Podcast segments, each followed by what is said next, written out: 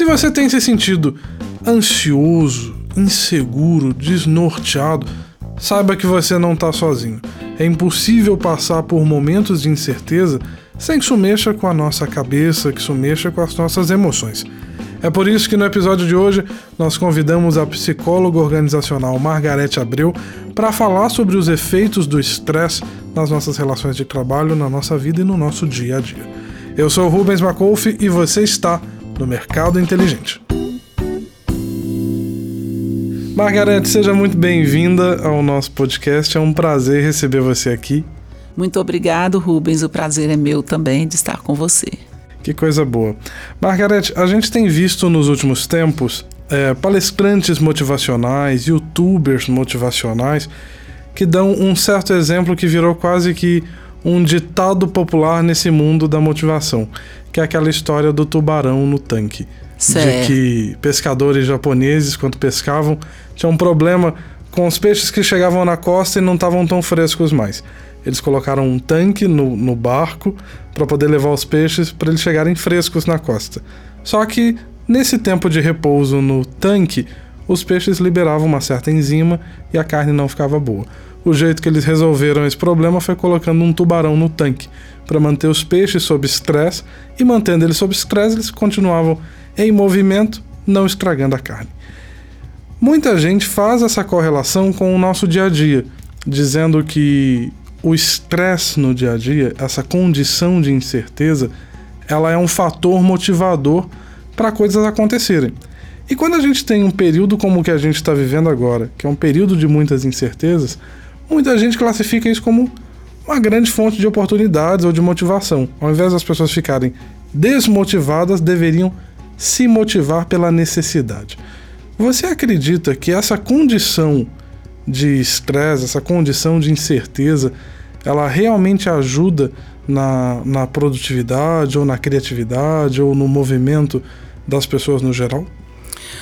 Ô Rubens, veja bem, né? Eu acho interessante sim essa analogia, porque um, passado aquele momento inicial, né, de onde a gente levou um susto que a, a corona, o coronavírus estava chegando e vindo e tal, e agora como que eu vou fazer? Houve, né, muita gente que ficou meio que paralisado mesmo, meio estarrecido, negando a situação, não aceitando que isso estava acontecendo ou que chegaria nas proporções que chegou hoje. Então muita gente paralisou, ficou reclamando, enfim. Aí, quando a pessoa passa desse estágio e ela percebe que ela precisa fazer alguma coisa, realmente causa sim um fator motivacional. Você está numa situação de estresse, numa situação desconhecida, porque você não vai poder ficar parado ali. Você vai ter que é, é, partir para né? ação, né? vai ter que agir. É a velha história da, da, da, do fogo ali na, na panela para a pipoca poder explodir, não é isso? Sim. Também fazendo uma analogia também da bicicleta, né? Que você só fica em pé se ela estiver em movimento. Então eu acho sim, e nós estamos vendo isso acontecer, né? Pessoas em meio a essa situação se reinventando, buscando alternativas, criando é, é, novas ideias para poder até sobreviver. É questão de sobrevivência também né? Não tem muita escolha, né, Margareth? Não, a gente foi intimado, a gente não foi convidado, né? verdade. a gente recebeu uma intimação e brava. não tem como recusar o convite. De jeito nenhum. Ele, é, ele não pode ser recusado e o que a gente tem que fazer é agir. Sim. Realmente. E, e, e até que ponto, Margareth, isso é um fator motivador? Existe.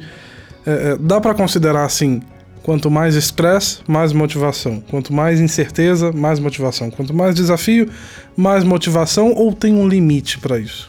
Ô Rubens, eu tô pensando aqui que existem diferenças, né? Todos nós temos nossas diferenças, Sim. temos histórias de vida Ainda e, bem, e, né? e situações de lidar com estresses de maneiras diferentes. Então, cada um é, vai absorver essa situação de uma maneira. Eu vejo que quem já estava até preparado e quem já vinha é, é, é, buscando um conhecimento, quem já vinha é, já se preparando para esse novo momento que a gente estava sempre falando dele, as, a tecnologia chegando, enfim. Quem já vinha nessa pegada, com certeza vai lidar melhor com isso, né? Agora, quem estava mais acomodado, estava numa zonazinha de conforto, enfim, achando que aquele trabalhozinho ali estava bom do jeito que estava, estava bom, é, realmente sofre mais, né? Ele passa por um período maior para ele se adaptar e esse, é, é, essa necessidade desse período maior, ela vai gerar um estresse maior do que deveria. Sim, sempre, né? Sempre. Então ele vai viver o estresse da mudança e esse estresse do ter que correr atrás de algo que ele já deveria estar tá lá atrás, né? É, é, é, mais, é, mais isso, engajado. Isso serve não só para um período como esse, né? Ele serve para qualquer momento da vida. Para qualquer momento da vida. A gente deve estar tá sempre buscando as tendências, a gente deve estar tá sempre antenado, né? A gente deve estar tá sempre mais preparado, porque se a gente for pensar na história da humanidade, é, a gente vê que a gente vive numa eterna crise. É verdade. Sempre vai ter algo, seja no mundo político, econômico, uh, até mesmo da natureza, né? A natureza traz também para a gente situações de estresse que devem ser enfrentadas. E quem está preparado se sai melhor e se impacta me melhor em relação aos desdobramentos disso, né? Sim. A gente também vê muita gente encontrando a melhor forma de lidar com isso na negação. Uhum. E como que é esse processo de negação? Porque a gente sabe que isso não ajuda, né? De jeito nenhum, né? Apesar dele ser natural no início, para muitas pessoas, num primeiro momento, ele é natural não, isso não está acontecendo, isso não vai chegar aqui, no caso da pandemia, sim, né? Sim. Há quem é, esteja até hoje em negação. Há quem esteja até hoje em negação e vai morrer na negação. E vai morrer mesmo assim, é, até literalmente. Literalmente. Até literalmente. literalmente. Não só nos seus negócios, é, não só na sua vida familiar, enfim, na sua vida pessoal, mas também da saúde, né? Porque acaba que que ele vai ser acometido pelo Covid. Então, é normal num primeiro momento essa negação e até mesmo doenças, né? Você vê quem de repente descobre que tem um câncer, por exemplo, é uma fase natural. Sim. Mas sentar e chorar não resolve o problema. É. O que, que resolve o problema? É levantar e agir, arregaçar as mangas e vamos ver o que, que eu posso fazer, o que, que eu devo fazer. Vamos procurar conhecer, vamos estudar, vamos ler, vamos fazer parcerias, vamos estar com pessoas que estão enfrentando, como que elas estão enfrentando. Então, vamos partir para ação. É, mas quando a gente pensa em estresse, a gente está falando de pequenos momentos de estresse que a pessoa vai ter ao longo de um grande período. O estresse prolongado, ele pode gerar problemas para a pessoa? Então, conforme eu estava dizendo, né, ele é bom, ele é favorável até certo ponto, porque um estresse prolongado e um estresse cheio de incerteza, ele é prejudicial e pode levar à exaustão, né? É, se você for pensar, como a gente estava dizendo, na questão é, da pipoca, por exemplo, lá estourando, ela estoura, mas se ela permanecer muito tempo ali, ela queima. Então tem, sim, tem um limite. Tem um limite, sim. E nós, né, dentro desse momento que a gente está vivendo, é importante que a gente olhe para si mesmo, né, e vamos nos cuidar, cuidar da nossa saúde, né? principalmente saúde física. Na verdade, o que, que acontece? Físico, emocional, psicológico, nós somos um ser integrado, a gente é um ser único. Dividiu-se isso, mente, corpo, espírito, enfim, numa época anterior, mas a gente é integrado. Então eu acho que é, o cuidado pessoal, ele começa então, você começando por esse cuidado pessoal, você já começa a é, fortalecer o seu organismo, fortalecer a sua imunidade para você poder lidar melhor e não chegar até o final do processo com exaustão. né? Então, o que, que a gente pode falar? A gente pode falar, em primeiro lugar, são as questões básicas hoje da gente é, praticar todas essas ações de enfrentamento, usar, que, que as autoridades estão nos orientando. Em né? termos que, de cuidados sobre a proteção do vírus. Sobre né? a proteção do vírus. Isso aí a gente, né, está sendo bem debatido. Mas em segundo lugar também é, vem a atividade física, que em qualquer momento da vida ela é muito bem-vinda, ela é, é ela traz saúde, né? E as pessoas hoje têm aí muita gente fazendo isso em casa, quem está no isolamento. Tem muitas pessoas disponibilizando aí no, no, no YouTube, nas mídias, aulas gratuitas, inclusive. Então, praticar isso faz com que esse hormônio do estresse, que é o cortisol, com atividade física, ele vai baixar. Você vai fazer com que esses níveis baixem e que eleve, né, e que produza no nosso organismo hormônios do bem-estar, daquela boa sensação, né, que é a endorfina, serotonina. Então, por isso é importante você fazer a atividade física.